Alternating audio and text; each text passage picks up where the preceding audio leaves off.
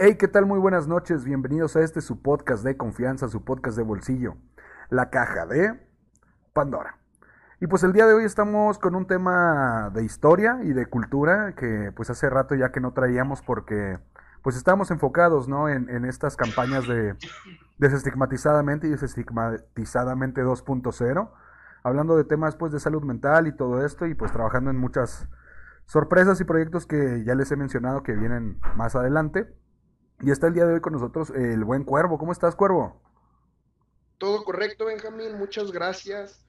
¿Tú qué tal andas? Eh, pues aquí, mira, trabajando. Vamos a hacer una... Vamos a hacer un, un, un episodio, pues así como siempre, normalitos. Pero pues eh, yo creo que sería muy de hueva, ¿no? Que, está, que estemos nada más tú y yo solos. O sea, ¿estás de acuerdo? Claro que sí, es por eso que tenemos un invitado especial con nosotros el día de No, un invitadazo, hermano. Y aparte es un invitado que ustedes, todos los que nos están escuchando, eh, pues van a reconocer. ¿Por qué? Porque ha estado en la infancia de muchos de nosotros y de muchos de los que siguen. Así que, pues, no... Nos, nos, nos podríamos tomar aquí el tiempo de eh, deshacerlo en alabanzas, porque pues es lo que he estado haciendo desde que, desde que conozco aquí al maestro. Entonces, pues nada más lo presento y le dejo los micrófonos al gran maestro Gabriel Chávez Aguirre. ¿Cómo está, maestro? Muy bien, muchas gracias por la invitación. Me, eh, muchísimo gusto saludarlos a ustedes, estar aquí y sobre todo que así tengo más contacto, tenemos más contacto con, con toda la gente, ya para responder a sus preguntas, sus inquietudes, todo lo que sea posible en el tiempo que dura la entrevista. Sabes que aquí me tienen a mí, vamos a pasarnos un rato excelente. Para quien haya tenido eh, un, buen, un buen oído, ya lo reconoció. sí, no, Sí, y, sí, es una claro, joya. ya. me imagino excelente. Bueno, ya como, como ya lo escucharon, pues es el, el buen, el, es que me da cosa decirle así Gabriel nada más, el maestro Gabriel Chávez Aguirre. Tú dime como quieras, hombre, no te pongas nervioso, no te voy a soltar a los perros. Que bueno, además de ser eh, la excelente persona que ustedes están escuchando el día de hoy, con una voz que se reconoce, pues eh, se dedica al mundo de la actuación, que es justamente el tema que vamos a tratar el día de hoy, del que vamos a estar platicando aquí, pues con todos ustedes, cajos y cajas. Entonces, bueno, vamos a platicar, primero que nada, les voy a decir para quienes sean nuevos a lo mejor en el mundo, que sean niños, que pues este programa no es para niños, pero no pasa nada. Pues están escuchando nada más y nada menos que a quien es la voz, ¿no? De, de Charles Montgomery Burns, el señor Burns de los Simpson. Ha hecho también, la- le ha dado la voz también a, estuvimos platicando ahorita, de el abuelo Phil, el abuelo de, de Hey Arnold. Es también el que da vida y voz a, a Ed Cabeza Grande en la vida moderna de Rocco, para quien sea muy fan ahí de Nickelodeon, por ejemplo. A Buzz Bossard, por ejemplo, al cuervo de. El que sale con el pájaro loco. Buitre, no es cuervo. Es buitre. Ah, buitre.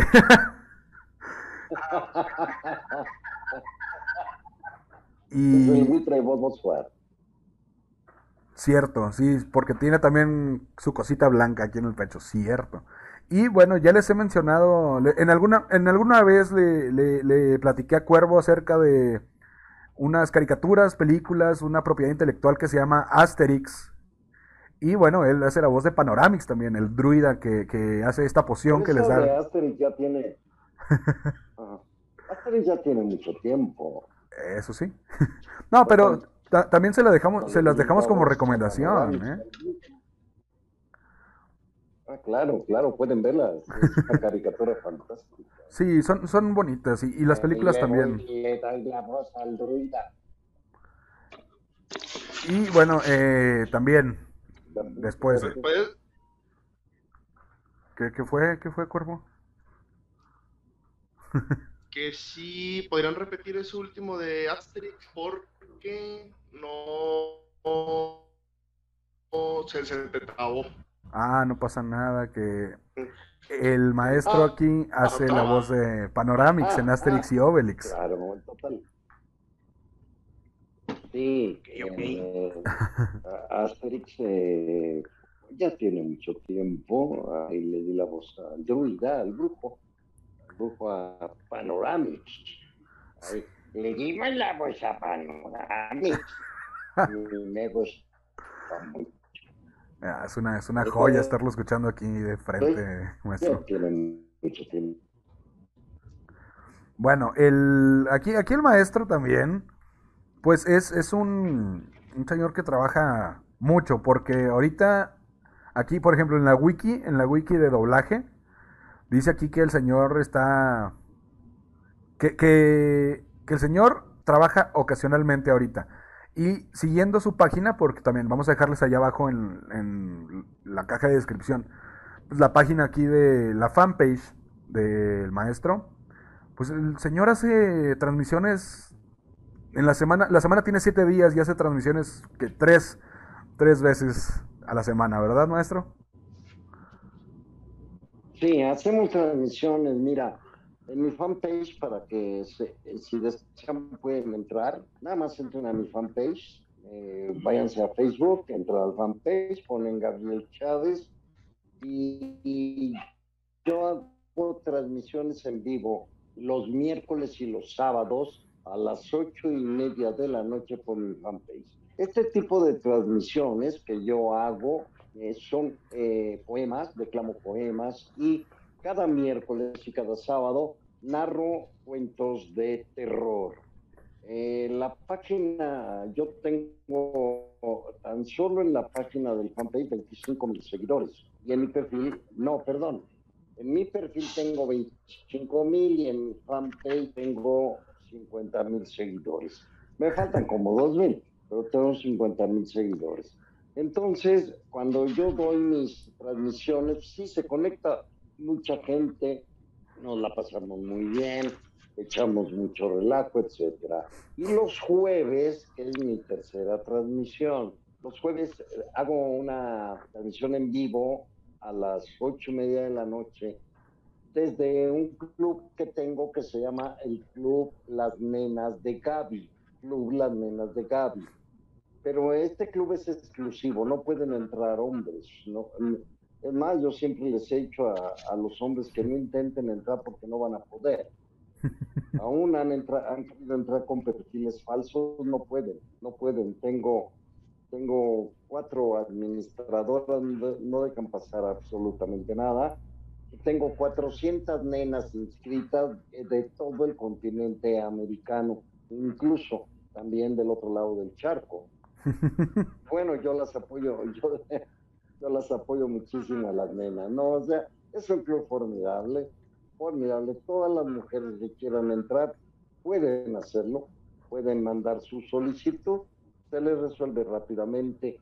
Lo, los únicos requisitos que se piden es que, eh, que sean veraces, ¿no? que su perfil no sea falso, porque se descubre rápidamente, que sea un buen perfil, que, que tengan fotografías, porque luego nos mandan, nos mandan solicitudes pero no, nada más de, nos mandan solicitudes de puros dibujos, no hay un rostro, no hay nada, na, Sí, ningún ¿no? dato, esas nunca, la, nunca las aceptaremos, no. Aquí... Si no, eh, luego no vaya a ser. ¿Cómo? Sí, no va a ser que se filtre, No, se infiltre Si un... no vaya un balagardo. un infiltrado que no, que no cumple el requisito. Sí, o sea, las mujeres tienen que cumplir los requisitos, es muy sencillo. Los hombres no. Me han, me han llegado, eh, me han llegado perfiles de hombres que quieren entrar, pero de veras, eh, a mí me dan mucha risa porque adquieren, me mandan fotografías con poses así de, de mátalas callando o con los torsos desnudos y todo para entrar a mi club. ¿Por qué, me- ¿Por qué lo hacen? Yo les he dicho, ¿por qué me mandas una foto con torso desnudo? ¿Qué crees que se van a enamorar de ti si, si nunca vas a poder entrar? No pueden entrar. Si algunos en la escuela lo excluimos rápidamente y bloqueamos. pero es un club nada más de puras mujeres, el único hombre que está ahí soy yo. Porque yo las apoyo, yo las ayudo, yo les grabo sus comerciales si es que son emprendedoras, si es que ellas producen algo propio. Entonces yo les hago comerciales ya sea en video, en, en audio y no se los cobro. Y eso, y eso aparte también hay que, y hay que mencionarlo.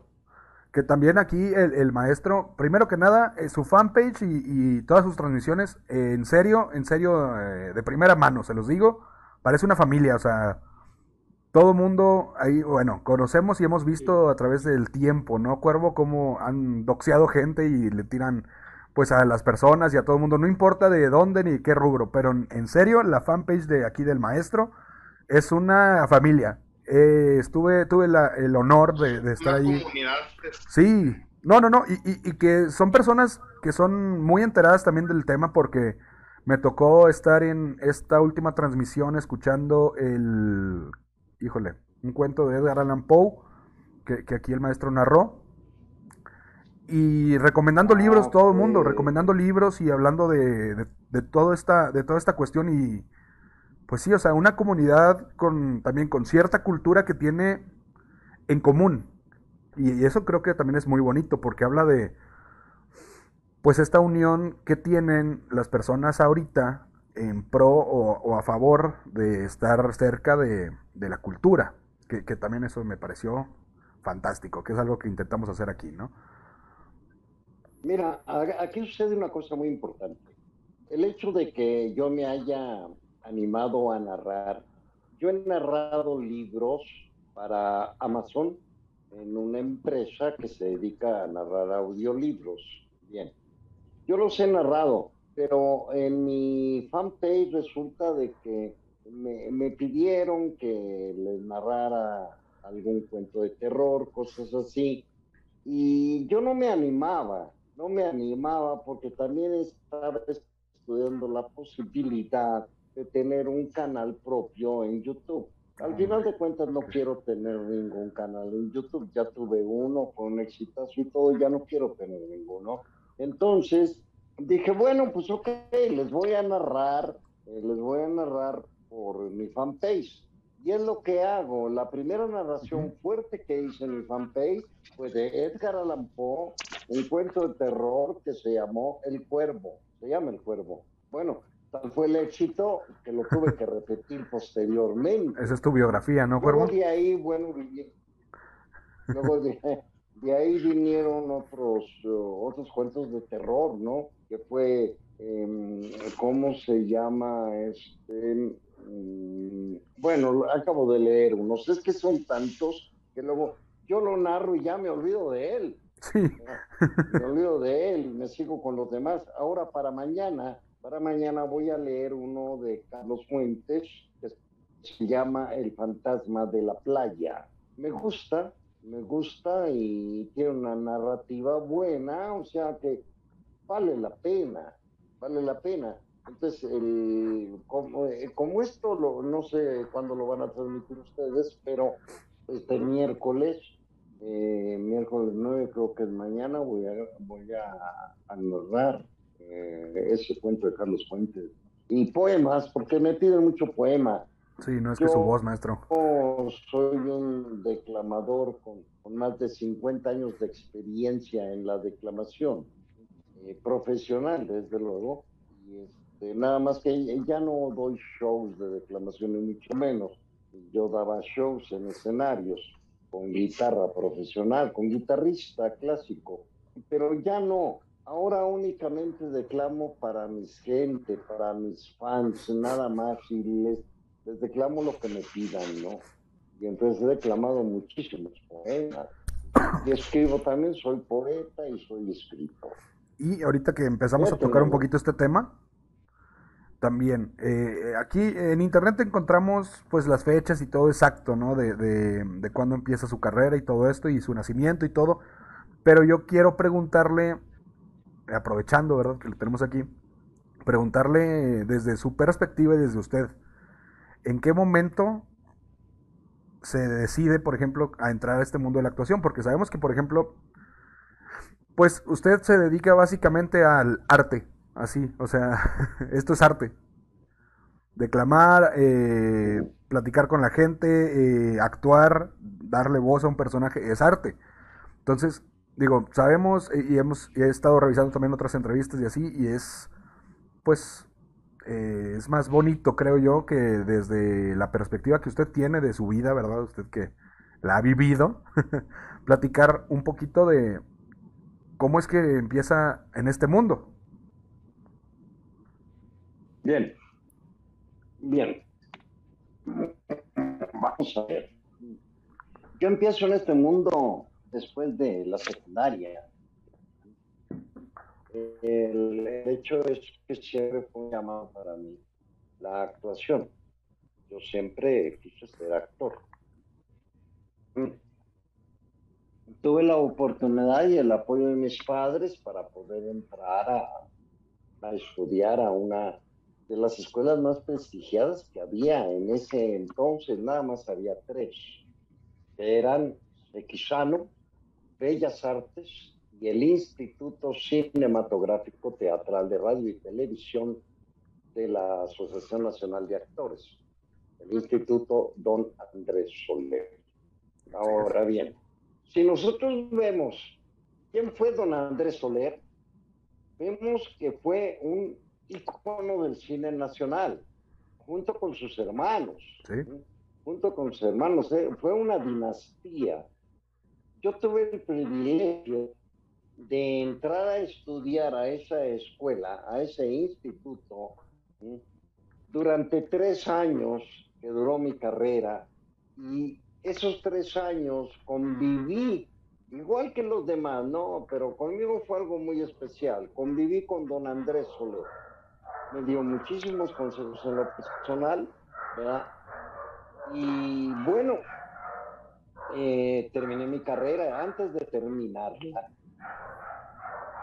entré a, debuté en teatro profesional, profesional, en una obra que se llamó A la diestra de Dios Padre, de Tomás Carrasquilla. Ahí entonces la dirigió Víctor Eber, eh, era una sociedad de teatro latinoamericano, era este, Joaquín Cordero, era uno de los que estaban dentro de del gremio, no, no trabajando como actor con nosotros, sino era prácticamente el dueño del grupo, ¿no? Y este, bueno, el hecho es que eh, debuté, todavía no me recibía. Hice mucho teatro, muchísimo teatro es donde te pules, ¿no? Te formas. El verdadero actor se forma en el teatro, en las tablas. Sí, que, de, ahí, que de ahí viene esa expresión, claramente, la, el hacer tablas, ¿no? El, sí, claro. A, esta expresión de, curtirse, ¿no? Ante la audiencia. Te curtes. Yo hice muchísimo teatro, teatro profesional, y todavía no me recibía. A los 19 años me titulé como actor 19 años. Pero trabajé mucho teatro, luego dejo, em, dejo este, de trabajar para empresas particulares y entro al Seguro Social eh, por una invitación para formar parte del grupo de teatro del Seguro Social en aquel entonces. Estaba yo chavo, era, eh, tenía 22, 23 años cuando entré y eh, 22 años más o menos. Y pusimos, eh, hubo muchas puestas en escena, cena de matrimonios, este, tres papas para Totó, eh, etcétera, ¿no? Contigo pan y cebolla, eh, pura comedia, pura comedia, y me fui enamorando de la comedia. Luego dejo el Seguro Social. Bueno, en las obras de teatro del Seguro Social en aquel entonces las que se presentaban en el Teatro Cuauhtémoc, allá en San Bartolomé, en Estado de México.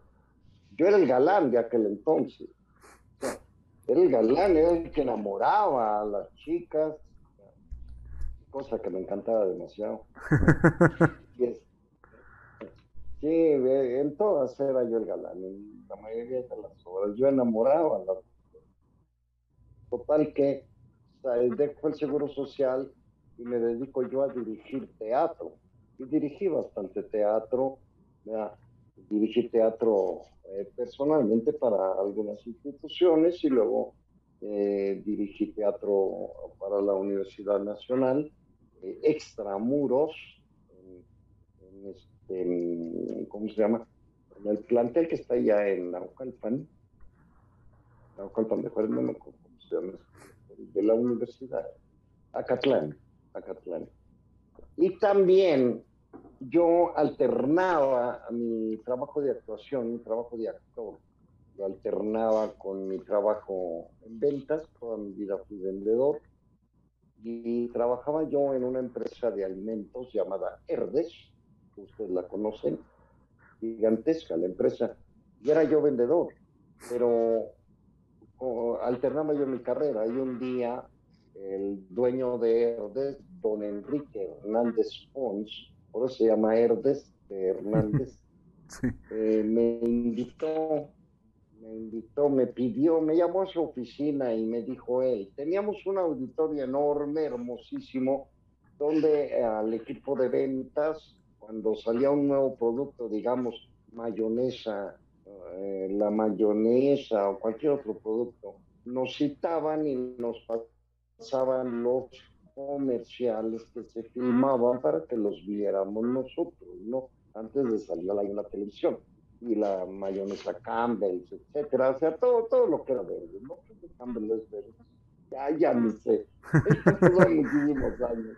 Bueno, el hecho es que don Enrique me llama a llamar a su oficina, habla conmigo y me dice, a ver, Gabriel, dice, tenemos un auditorio que es un verdadero desperdicio. Solamente lo usamos cuando vamos a presentar algo.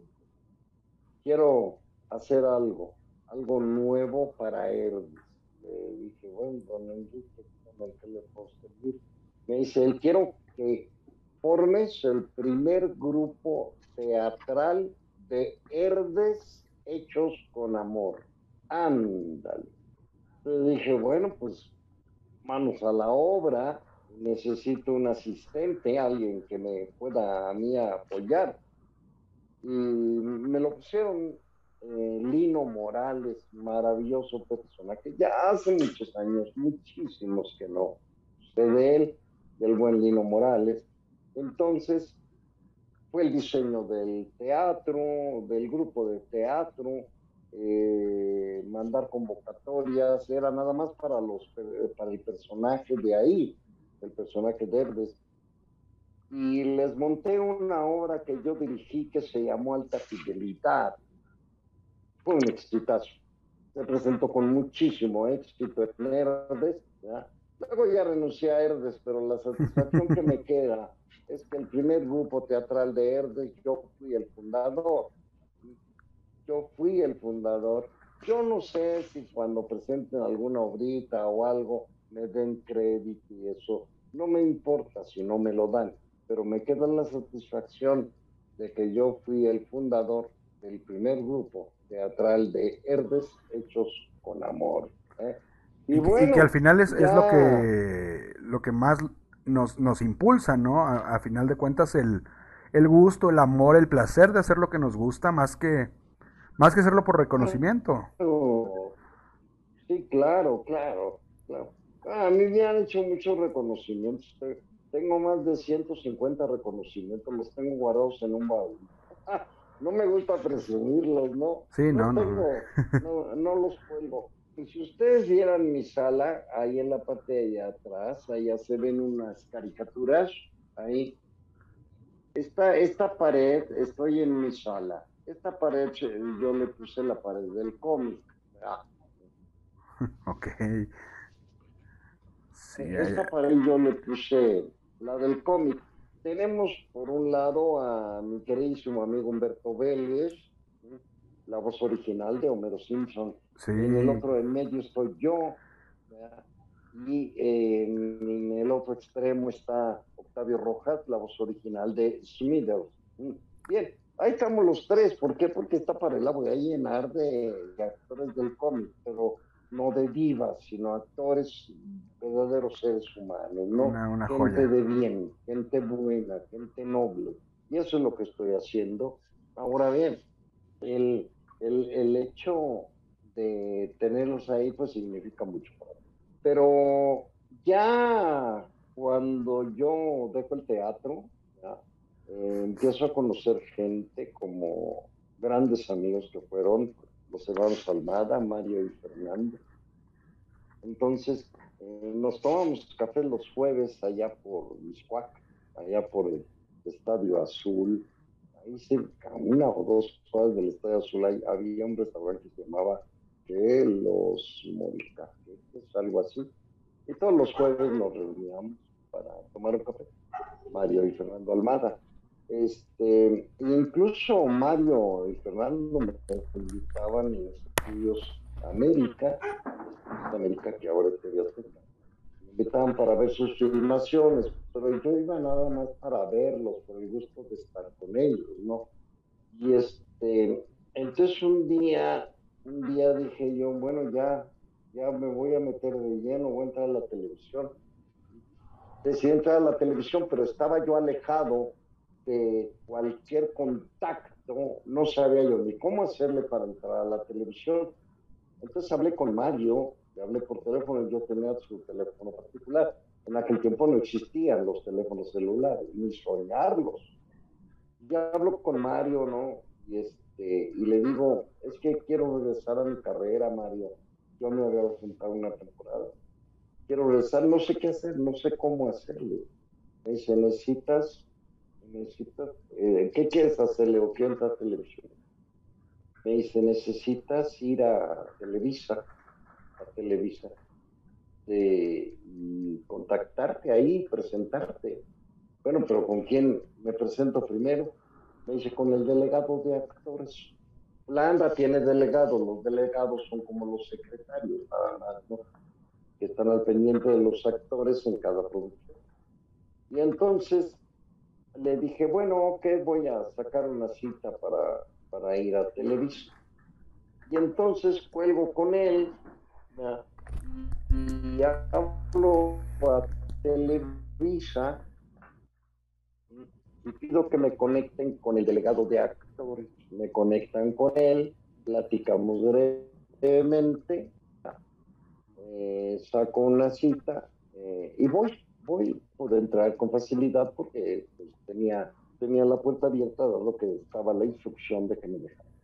Bien, resulta de que cuando llego, me presento con él, él era el jefe de todos los delegados de ahí, Armando, Armando, Armando, se, llama Armando, el apellido, el apellido, que es muy importante, su apellido, Armando Rodríguez, no Álvarez, Álvarez, creo que es Álvarez, si mal no recuerdo. Y este, platicando y todo, y le digo, yo tuve un maestro de actuación en la ANDA, en la escuela de don Andrés Soler, le dije, llama igual y apellido igual que usted.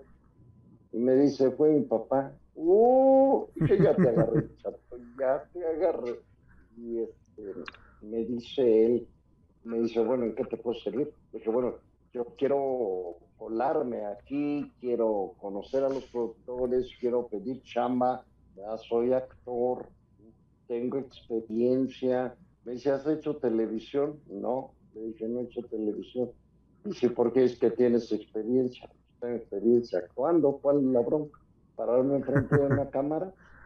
Con cortes y, con cortes y edición. Sí. sí. Me dice, bueno, dice, pero es muy difícil. Digo, ¿cómo que difícil? Le dije, yo, lo único que quiero es que me, me des datos de cómo puedo hacer para, tener permiso para poder pasar a, a las oficinas de los productores.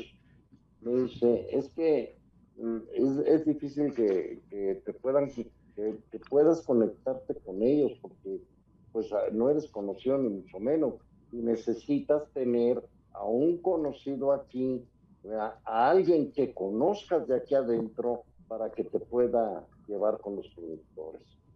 Ah, dije, tú solito ya caíste. Sí. No, pues eso, eso tiene solución, le dije a Eso tiene solución, tele, delegado. me dice, me dice, ¿a poco conoces a alguien de aquí que te puede echar la mano? Claro que sí, claro que lo conozco. Me dice, ¿sí quién? Pues tú, me mi delegado, me vas a la mano. Me dice, híjole, me, me, me diste por donde pudiste. Y entonces llamó a una delegada, a una delegada, no me acuerdo su nombre, ya muy grande, le dio la orden, le dijo, llévalo con los productores aunque te lleves todo el día, pero lo vas a conectar con todos. Dice, claro que sí. Ya me llevó, bueno, muy bien.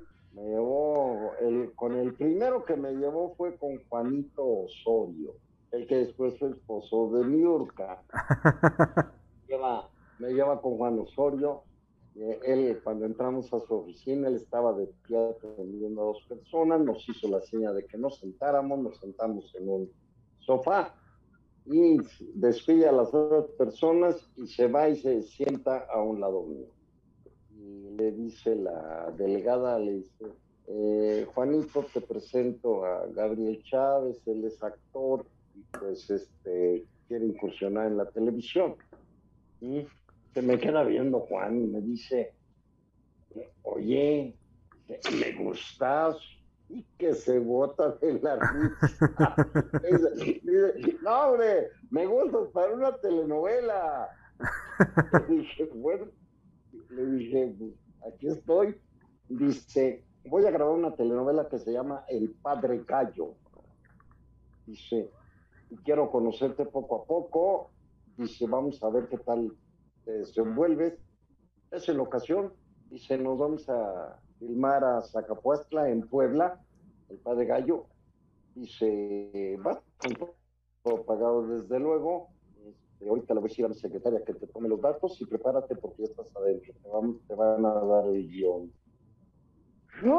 Ya así tan rápido. Pues órale entré luego, luego me quedé ahí, ya no pude, ya no tuve que ver a los demás productores y nos fuimos a trabajar a, a Capuastla, me encantó mi trabajo ahí y este, sin miedo, sin temor, sin nervios, nada, Y después de eso, bueno, trabajé con Ernesto Alonso, que en paz descanse, simplemente María, con, con Sadi Más allá del sol, etcétera, etcétera. Fue, fueron muchas telenovelas las que hice en, Televisa. Eh, nosotros los Gómez, eh, eh, Tres Generaciones, etcétera. Trabajé con grandísimos. Aquí en, aquí en, luego, en la página, por ejemplo, maestro, disculpe que, le corte tantito, pero pues, es que uno quiere saber todo, uno quiere saber todo lo todo de usted, maestro. Eh, nosotros estamos ahorita encantados como niños, estamos aquí escuchando pues una vida, o sea, la, verdad, una vida de éxito. y aquí en la, y aquí en la wiki, por ejemplo, digo, en la, en la parte del currículum, menciona, por ejemplo, que trabajó en 25 eh, novelas, 21 radionovelas, 20 películas de cine y varios comerciales de televisión. Que ¿Qué? Eh, pues no, no. una cosa muy importante. Hasta ahorita llevo 23 películas, son las que llevo. La próxima semana me voy a filmar una película, no, en 10 días me voy a filmar una película a Colima, una película que se llama eh, eh, Un mexicano en la luna.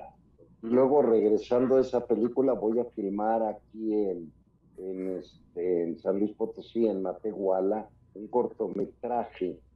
O sea, el cortometraje lo filmo en marzo. Bien, las radionovelas, el, el hecho es que cuando yo entro a, eh, a Televisa y empiezo a grabar tanto, hice grandes amigos como Humberto Zurita, etcétera, ¿no? Me llevo muy bien con Humberto Ahí conocí a, ahí lo conocí a él, Humberto Zurita. Ahí también me hice muy amigo de Héctor Bonilla, hemos trabajado incluso en cine, Héctor y yo. Una última nos vamos, una película donde trabajamos juntos. hicimos algunas telenovelas juntos, pero luego entró a la XW. La XW en su última temporada de radionovelas eh, hizo 22 radionovelas, yo trabajé en 21. Una de ellas se llamó Sendero de Cipreses con Pedro Armendáriz Jr.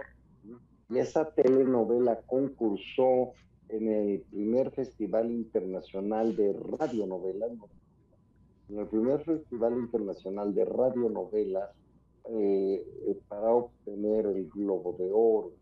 Entonces entró esa radionovela. Afortunadamente, la radionovela Sendero de Cipreses ganó el Globo de Oro y a mí me dieron un reconocimiento del Globo de Oro por mi actuación en esa radionovela. Y hice 21 radionovelas, trabajé con grandísimos actores, me hice amigo también del de, Hijo del Santo, era maravilloso trabajar con él en una del Santo. Eh, conocí grandes luchadores que se hicieron grandes amigos míos, Blue Demon Jr., conocí a su papá, al papá de Blue Demon. Blue Demon Jr., incluso me invitó a su tienda de regalos al día de la inauguración. Bueno, y, así eh, entro al cine. Mi primer película en cine se llamó eh, De lengua me como un plato. Estaba yo muy joven. La pueden ver, entren a YouTube, a YouTube. Ahí hay varias películas mías, les doy unos datos. De lengua me como un plato es una de ellas. La otra se llama Chavos Banda o Víctimas Callejeras, cualquiera de los dos títulos. Eh, muchas, muchas películas, muchas películas. ¿eh? pero con esas dos tienen para entretenerse. el Chupes es otra, el Chupes, con este, con este inclán. Y bueno, eh, después ya películas ya como eh, Miss Bala, una última nos vamos, ahí trabajé con Héctor,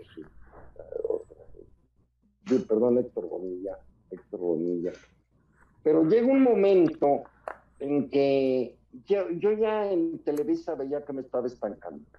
O sea, Televisa ya, el, que me daba buenos llamados, el Alonso, etcétera, ¿no? Y me daban buenas participaciones en telenovelas. Pero llega el momento en que Televisa me empieza a estancar y este y ya no me gustaba eso ya no veía yo poder sobresalir mucho en Televisa entonces eh, resulta de que Humberto Zurita y Cristian Bach que estaban entonces en Televisa salen de Televisa para pasarse a TV cuando iniciaba TV y entonces bueno pues me invitaron ellos su equipo a irme a Azteca. Yo no lo pensé dos veces. Y, se pasó a la casa de enfrente. Me paso a la casa de enfrente, Y, nada más fue pasarme y Televisa me beta. O sea, el veto era que yo ya no podía poner un pie en Televisa por, por haberme pasado a Teleteca. O sea, era yo un traidor. Le mandaron a los perros. y entonces me, paso a TV y mi primer telenovela fue su que se llamó Azul Tequila. Y, este, y bueno, de ahí se derivaron muchas telenovelas, muchos programas solitarios. Eh, alternaba cine con televisión, con doblaje, etcétera. Era muchísimo. Yo andaba muy activo, sigo activo todavía, pero ahorita ya nada más hago cine, nada más. Acabo de hacer televisión. Trabajé en la serie de terror Lo que la gente cuenta. Soy uno de los actores que más capítulos ha hecho ahí y yo creo que llevo como 40 más o menos. He trabajado mucho ahí. Y los últimos de terror los encuentran ustedes. Entren a lo que la gente cuenta en YouTube y busquen eh, La Nana, que fue el último que hice, La nana, eh, el otro se llama La Puerta, soy un asesino en la puerta. El otro se llama La Mujer de Negro, Mateo, Cenizas, etcétera, etcétera. No, pues, si nos dice todo en lo que ha trabajado, no acabamos, maestro. Eh, no, y no van a poder dormir con los de terror, ¿verdad? Este, entonces, pues, si no quieren dormir, si no, si quieren no dormir, conéctense conmigo en mi fanpage mañana. Los sábados, los miércoles y sábados, ocho y media de la noche. Bueno, entonces, me, me, aventé con, todo eso, o sea, eh, así he ido evolucionando hasta llegar a convertirme en lo que me he convertido. ¿eh? Eh, pero eso gracias a los fans. yo tengo la dicha de haber recorrido ya todo el continente americano, casi todos los países, creo que me faltan como tres, y también la fortuna de haberle dado 25 vueltas a mi país, a México, completamente de costa a costa y de frontera a frontera. Así es que díganme que no conozco. Y, y, aquí también el maestro también hay que hacer la mención que aquí dice el maestro que ya no, que, ahorita está muy tranquilo. Y, y, eso lo dice en sus transmisiones también, que dice, no, pues estoy muy tranquilo. Pero si ustedes siguen lo que está haciendo el maestro ahorita, o sea, transmitiendo tres veces a la semana, va a grabar una película, dos películas más, perdón. Y dice, no, yo estoy tranquilo. Imagínense entonces el ritmo de vida que traía y los proyectos que traía cuando estaba activo. Tengo que estar tranquilo, tengo que estar tranquilo. Ahorita estoy, edito libros, o sea, no edito, e, escribo, soy, soy este, escritor de ciencia ficción. Ahorita está por salir mi libro, bueno, ya salió, a ver, déjame ver, que lo tengo, no me van a ver un segundo, eh, pero sí me van a oír. Eh, tengo mi, libro, llevo tres libros escritos, este, eh, Herencia Estelar, eh, ojos luminosos, ya están agotados, no hay. Y el último libro que ya se está, se lo empiezo a entregar, aquí está, aquí lo tengo en mi librero. Este me llevó mucho tiempo, pero es un libro, se les voy a explicar por si lo quieren, y ustedes también bola de volumen. Este es un libro que se llama El señor yo. Mi tercer libro como escritor. ¿Ok? Bien. Este libro, El señor Mancilló, tiene un prólogo de Francisco Jiménez Espinosa, que cuando me lo hizo era el director editorial de la editorial Vid, ahora extinta. Sí. ¿Ok? La portada se lleve a la ilustración de, de una extraordinaria mujer, Minerva Chávez. No es pariente mío, lleva mi apellido. El libro del señor Mancilló y les voy a decir por qué. Esto es muy interesante. Miren, el libro del señor Banchillo trata sobre unos niños que están jugando en la calle un, partido de fútbol. Eh, yo soy muy detallista en la atmósfera de lo que yo escribo para que meterte en ella, no que te sientas dentro de ella. Soy muy detallista, muy descriptivo. Los niños hacen un partido de fútbol, terminando el partido de fútbol, empiezan a platicar sobre las caricaturas, llega el momento en que se pelean, se enojan mucho, sobre todo una niña, porque eh, empiezan a burlarse del señor Barnes. Ella los amenaza diciéndoles que va a invitar al señor Barnes y a Smither a que jueguen un partido de fútbol con ellos. Peor le va a la niña porque la burla es peor, ¿no? se burlan de ella, la hacen enojar mucho, llega a la casa y de inmediato entra con su abuela luego de ahí la mandan con el abuelo para que el abuelo pueda explicarle qué es lo que sucede. El abuelo soy yo, la niña es mi nieta. Es una autobiografía muy chusca, muy divertida, pero también muy sensible, demasiado sensible en algunas partes, en algunos capítulos. Ahora bien, la niña lo que quiere. Es que yo traiga al señor Burns y a Smither de los, desde los Estados Unidos a jugar un partido de fútbol con los niños en la calle. Trato de hacerle ver de que es verdaderamente difícil, que eso no existe, que el señor Burns es un dibujo nada más, pero ella no lo cree así. La, los sueños de los niños son tan difíciles luego de entender, que es imposible verdaderamente, pero ella no lo entiende, no lo ve así.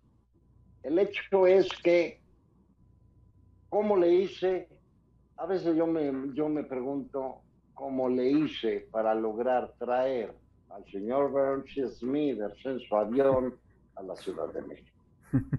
Aquí está como le hice.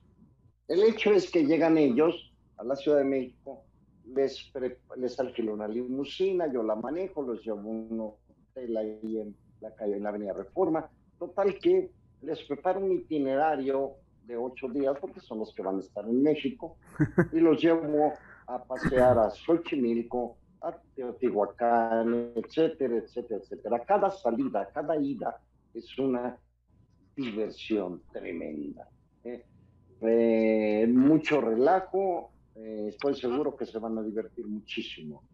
Y así se van sucediendo uno tras otro los capítulos hasta que llega el momento del partido de fútbol.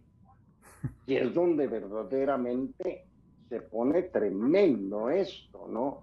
La algarabía y todo es, es algo, algo único. El, el, este, el prólogo, el prólogo eh, lo dice, dice, se los voy a leer, ahora me aguantan, ¿eh?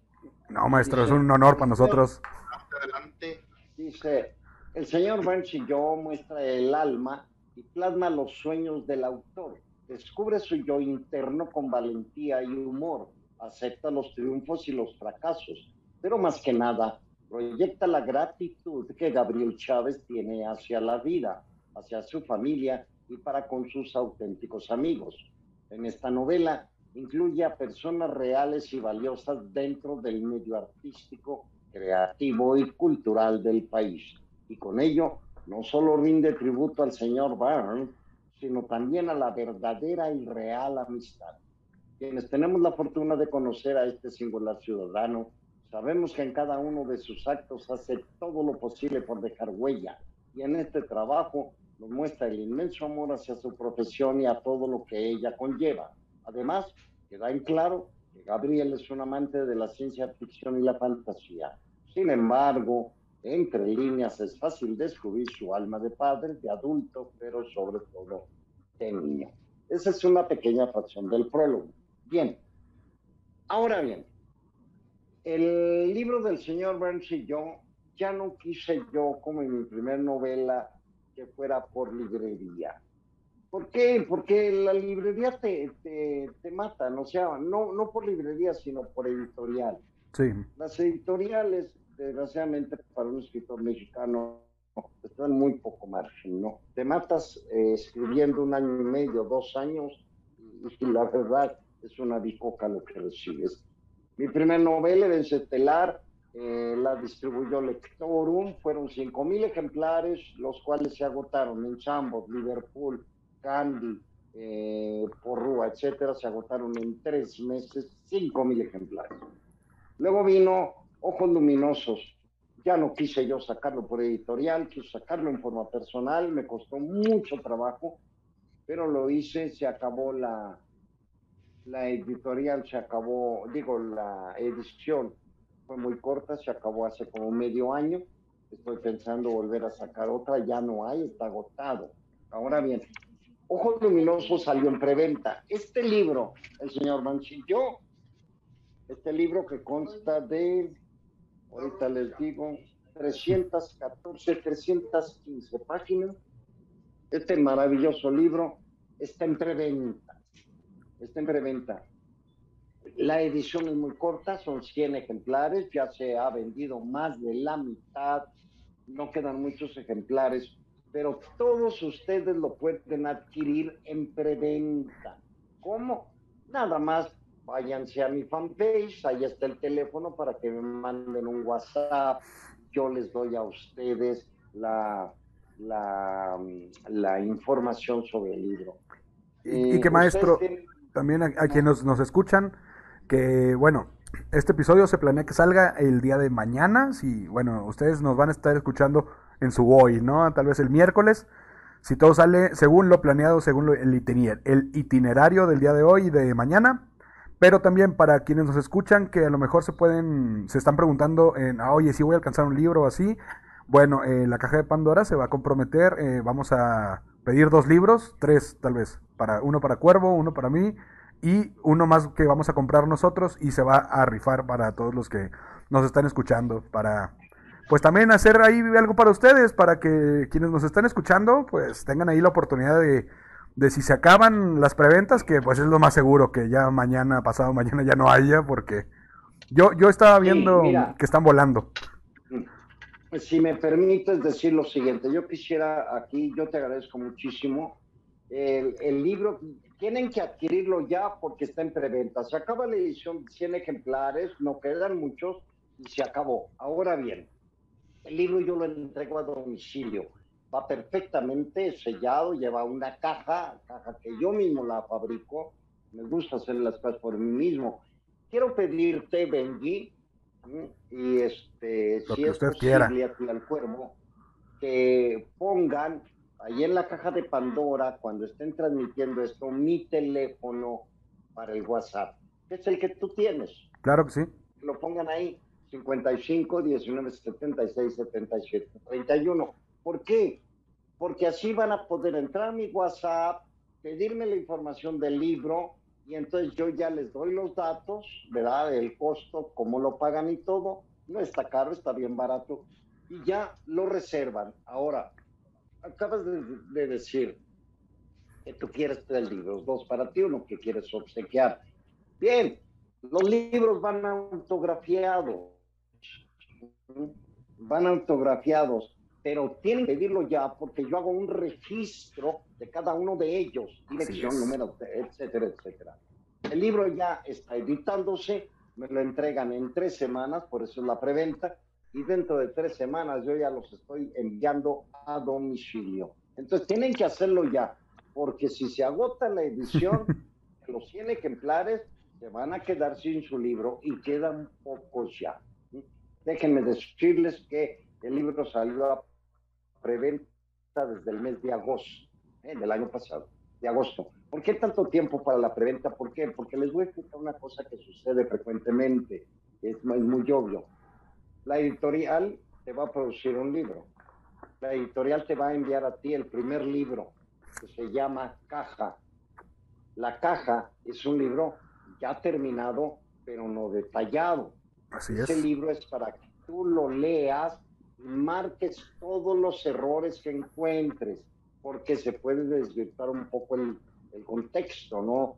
Al pasarlo a, a una plataforma, etcétera, etcétera. Bien, a mí me tuvieron que mandar tres cajas. ¿eh? ya terminamos la caja y el libro ya está perfecto, ya se está produciendo ¿eh?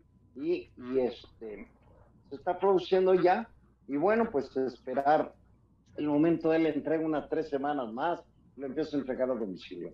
Eh, creo que me alargué bastante en esta entrevista respecto al libro, pero es muy importante que si quieren saber algo profundo de mí, bueno, pues ahí está, es mi biografía, te voy a hacer reír, pero también te voy a poner un poquito triste. No, hombre, maestro, no, no, no se alargó, este es su programa, este, es este programa es suyo, son sus micrófonos y son sus cámaras, así es esto. Te lo, agradezco mucho. Y, te digo, si tú deseas los tres libros que dices, mándame al rato que terminemos un WhatsApp, yo te mando ya la información por texto. Ya te digo qué es lo que vas a hacer para Sí, para poder aquí rifarle, sortear un, un, libro aquí para los, los cajos que nos están escuchando, porque pues también pues eh, queremos hacerles llegar también algo ahí un poquito pues más cercano, ¿no? También que se sienta esa comunidad que somos. Y bueno, también eso que menciona de, de cuántas cajas le, le, hicieron llegar a usted, también para que ustedes los que nos escuchan se den una idea de lo meticuloso que es el maestro con su trabajo también, porque, bueno, ya, ya nos ha platicado un poquito de cómo eh, entra al mundo de la actuación, cómo empieza a estudiar actuación y empieza el mundo del teatro, que es donde se curten, ¿no? Se forman los, los grandes actores. Después, cómo entra a la televisión, cómo es que pasa a ese mundo, pues que conocemos, ¿no? Eh, que, que, podemos llamar más conocido, que es lo que más televidentes, bueno, vaya, lo que más difusión tiene en este país. Pero ahora yo quiero preguntarle, ¿cómo es que de todo esta, este mundo de actuación, no sé cómo separarla, digamos, la, digámosle física, que, que, con ademanes y cuerpo, ¿no? Y todo esto, ¿cómo es que se pasa al mundo del doblaje, de la actuación de voz? ¿Cómo es que entra el maestro Gabriel Chávez a, a hacer comerciales y doblaje y voz en off y todo esto? Locución, locución también. Bien, eh, bueno, todo eso lo he hecho, he estado muchísimo en radio, me daba en estaciones, yo fui la voz de Radioactivo, que ya no existe, ya no existe, fue hace mucho tiempo, y este, pero yo entro a raíz de una invitación que me hace, me hizo un amigo mío, un comediante, Gabriel Filio, hermano de de mi queridísimo Mario Filio, David Filio, César Filio, etcétera, etcétera, ¿no? Todos los Filio, eh, nos conocemos hace muchísimos años, grandes amigos, grandes personajes. Y Gabriel me invita eh, a un casting de voz en una empresa filial de Televisa que se llamaba Teleespeciales. Me invita porque eh, se enteró de que había un casting de voces él trabajaba en esa empresa, pero como técnico, ¿no? En audios y todo. Entonces, bueno, no pierdo nada, ¿no? Voy a ir. Entonces fui me topo con que también entró Mario Filio, entró junto conmigo, pero yo iba a hacer un casting, según me dijeron, pero cuando entro y saludo al director, me dice, ¿tú casting? ¿para qué diablo te hago casting? Tú no lo necesitas, tú estás adentro, aprender la técnica. Entonces, había que aprender la técnica, entra conmigo Mario Filio, y en aquel entonces, en aquellos ayeres, teníamos que dar 72 horas, nada más yéndole, se le llaman 72 horas nalga ¿Por qué? Porque tú no puedes hablar dentro de la sala, tienes que estar sentado escuchando. No vas a poder participar, no vas a poder hacer absolutamente nada más que estar aprendiendo cómo doblan los grandes, los tiburones del doblaje. Pero lo principal de esto era que fueras actor, si no, no entrabas en aquella época. Ya había muchísima facilidad, ahorita la mayoría no son actores, ¿no? Por eso tenemos lo que tenemos. Bien. Yo siempre he defendido mucho al doblaje. Entonces, eh, yo ya llevaba pues el 90% ganado, que era la actuación. Sí. El doblaje es una especialidad del actor. Así es. Entonces, eh, dimos las 72 horas, tanto Mario Filipe como yo, 72 horas nalga. Yo me las eché creo que una semana y media, algo así, ¿no? porque había cosas que tiraban la toalla. La mayoría tiró la toalla. Así se aburrían porque no hacían nada.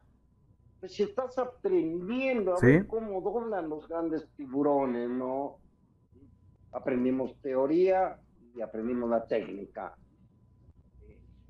Y eso pasaron tantos años ya, tantos años. Y veme aquí, sigo doblando Tal vez ya no con la misma velocidad que antes, pero sigo doblando. Y ahorita doblo nada más al señor Burns en Los Simpsons y estamos en la temporada 33. Sigo doblando porque regresamos los originales a Los Simpsons después de que nos, los quitaron. Sí, después de aquel, aquella polémica, ¿no? Que también sufrió Fox y todo eso por, por, esa, por ese cambio. Que máximo respeto a todo el mundo, máximo respeto a todo el mundo, pero no es lo mismo. Sí, eh, no sirvió. El hecho es que cuando, cuando Disney compra la 20th Century Fox, pues se vieron inteligentes, ¿verdad? vieron inteligentes los de Disney y dijeron, no, hombre, vamos a levantar a los Simpsons, recontraten a los cinco originales. ¿Qué, para... volvimos a entrar los cinco originales. Que para quienes nos escuchan... March, ¿mandé? No, no, no, perdón, perdón, maestro. March, Bart, eh, Smithers, eh, Lisa y el señor Burns. Volvimos regresamos los cinco originales. Ya están, levantamos a los Simpsons. Y que también para, para quienes nos han escuchado y que son fans de los Simpsons, digo, conocemos gente que es muy fan, muy fan de los Simpsons, que bueno, también eh, hay que dividir, así como se divide a Spider-Man con los que les gusta Maguire y con los que les gusta Andrew Garfield y todo eso. Hay personas que les gustan los Simpsons de la temporada 1 a la, no sé, Cuervo, ¿me ayudas? A la 18, me parece. Que, la 15. a la 15, que es a donde, a donde están, dicen ellos, los, los buenos episodios. Y si se dan cuenta, en esos episodios está el maestro. Es donde el maestro es, es el, el buen señor Burns que, que reconocemos y recordamos de la infancia. Que también, una, una pregunta que, que, yo estaba haciendo hace rato, porque pues yo, si se ha notado o si no se nota, estoy nervioso desde que empezó. Ahorita ya menos, pero cuando empezó la entrevista yo estaba muy nervioso. Y les dije, le mandé mensaje a varias personas. les dije, oigan chavos, pues alguna... Si ustedes estuvieran enfrente al señor Burns, ¿qué le preguntarían? Al personaje, al señor Burns. Porque también hay que tener esa aclaración. Los diálogos en español latino que, que hacían aquí en, México, vayan, eh, tienen algunas libertades en, los diálogos que, podían modificarlos los actores. Entonces, no, o sea, tiene, tiene cierta peculiaridad la actuación que se le daba a cada personaje. Entonces no es la misma respuesta que tendría de si le preguntan un al escritor del señor Burns en inglés, por ejemplo, a que si le preguntamos al señor Burns del maestro. Entonces yo, yo esas preguntas traía y me pues me sorprendieron algunas preguntas, pero también me hicieron muchas preguntas seguidores que no son de la serie. Digo, personas sí que no ven la serie, que no siguen la serie mucho y dije, mm, esas preguntas no se las haría yo al señor Burns. Entonces, también fue, fue algo un poquito catártico, ¿no? Tener aquí enfrente a, ese personaje que de chiquitos pues veías así como que, ah, no, sí es el... Él es malo, ¿no? Porque pues tenía mucho dinero y una vez intentó tapar el sol y todas esas cosas. Entonces, es como que muy, muy raro tenerlo aquí. Bueno, el señor es un personaje muy cruel, ¿no? Es, muy cruel, muy avaro, pero inmensa soledad. Así. Por eso él se enamora de cualquier inmediatamente. Él se enamora de todo. Pero en sí, él, él no tiene empatía con nadie, ¿eh? absolutamente con nadie nada más con, con Smithers, pero Smithers, que abiertamente es gay, él está enamorado del señor Burns. ¿Sí? Eh, yo hablo mucho de eso en el libro, el señor Burns y yo, pero le doy su lugar a, a Smithers, no comprendiendo que, él, vive con el señor Burns que era un bebé. Entonces él tiene hacia el señor Burns eh, un amor platónico sueña con él, etcétera, pero, pero yo en el libro no doy un sí ni un no. en el libro hay una, hay una escena, un capítulo que se llama Una feria de cómics, donde están invitados los dos, Miguel y el señor Mann, a dar una conferencia ante cientos de gentes y la dan. Y durante esa conferencia les va a dar muchísima risa pero ese es el señor Burns. Entonces tú tienes que meterte en el perfil de él, como él. Y ya cuando terminas de hablar y eso, pues ya salte, olvídalo, ¿no? No se vale que andes en la calle y te como él, ¿no? Sí, no, sería muy, muy extraño eh, también ahí. yo pienso, sí, yo no sé ustedes, mi estimado Benji, pero yo creo que estamos llegando al final ya, ya llevamos mucho tiempo y mañana yo tengo que trabajar, y este, el tiempo se ha ido volando, volando. Si quieres podemos ah, programar una segunda parte. ¿Cómo ven? Híjole, nosotros encantados, maestro. ¿Se quedaron este... mudos o qué? si no, este, a nosotros nos parecería muy bien una segunda parte, la verdad. Eh, me quedé con algunas preguntillas que pues, me, daba, me daba mucha pena interrumpirlo. Eh, pero yo, yo creo que una, una pregunta que, que pues, sí, sí me, no, me, no me puedo ir sin hacer es en, en, cuanto al doblaje, las novelas, el teatro, las películas, yo creo que cada expresión artística pues tiene lo suyo, pero ¿cuál es la que ha disfrutado más usted? ¿Cuál, y pues cuál, cuál ha sido la razón de que disfrutara más esa, este, esa expresión artística? Bueno, eh, yo disfruto todo al 100% porque yo me entrego en un 100%, ya sea cine, televisión, teatro, doblaje. Pero si somos honestos, si somos honestos, yo, yo me, me siento un hombre completo y totalmente dichoso cuando estoy enfrente de una cámara cinematográfica. Me encanta el cine. El cine es una pasión arrolladora. No, no se diga de lo demás, es que todo es maravilloso, todo influye muchísimo en ti. No puedes decir, me gusta más esto que aquello, esto que esto. No, ¿qué es lo que más influye en ti? Eso es lo importante, porque al final de cuentas todo forma parte de mi vida. El doblaje, las telenovelas que ya no existen, radionovelas, las radionovelas que ya no existen, el doblaje, telenovelas, programas unitarios, eh, el cine, o, sea, todo, todo eso influye tanto en ti que luego no tienes tiempo ni para pensar, sino para divertirte. Este trabajo tienes que tomarlo muy divertido. porque si no te lo tomas divertido, te vas a enfermar, te vas a enfermar, eh, porque la presión es mucha. Entonces tienes que tomarlo divertido. El estrés es mucho. Por eso yo, yo cuando estoy ante una cámara, ya te soy lo más feliz del mundo, ni me estreso ni nada, lo tomo divertido. Cumplo con mi trabajo, hago lo que tengo que hacer y órale. Así, ya sea conduciendo, he conducido programas de televisión, para TVT que he conducido dos programas de televisión de, humor. O sea, todo lo tienes que hacer divertido, es tu trabajo. O sea, divertirte tú. Pero cuando tienes un personaje serio, lo tienes que hacer tal como, como indican los cánones, serio. Gracias a esto, me gusta todo. Me encanta, me encanta mi trabajo. No, y, se nota, maestro. así, pues tan es así que llevo toda mi vida en esto, ¿no? Ya llevo más de 55 años en este trabajo. Y bueno, pues eh, hemos estado platicando mucho el día de hoy, eh, aquí y contando con la, con la presencia, la grata presencia de aquí del maestro.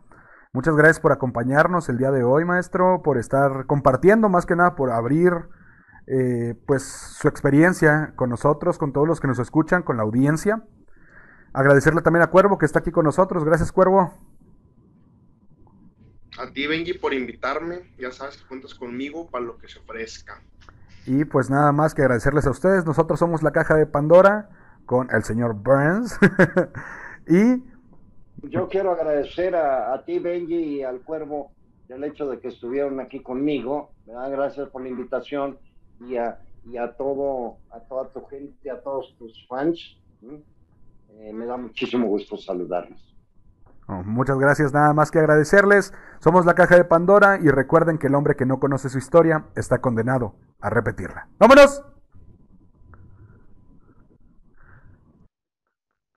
Ya quedó. Muchas gracias, maestro. Eh, nos vemos.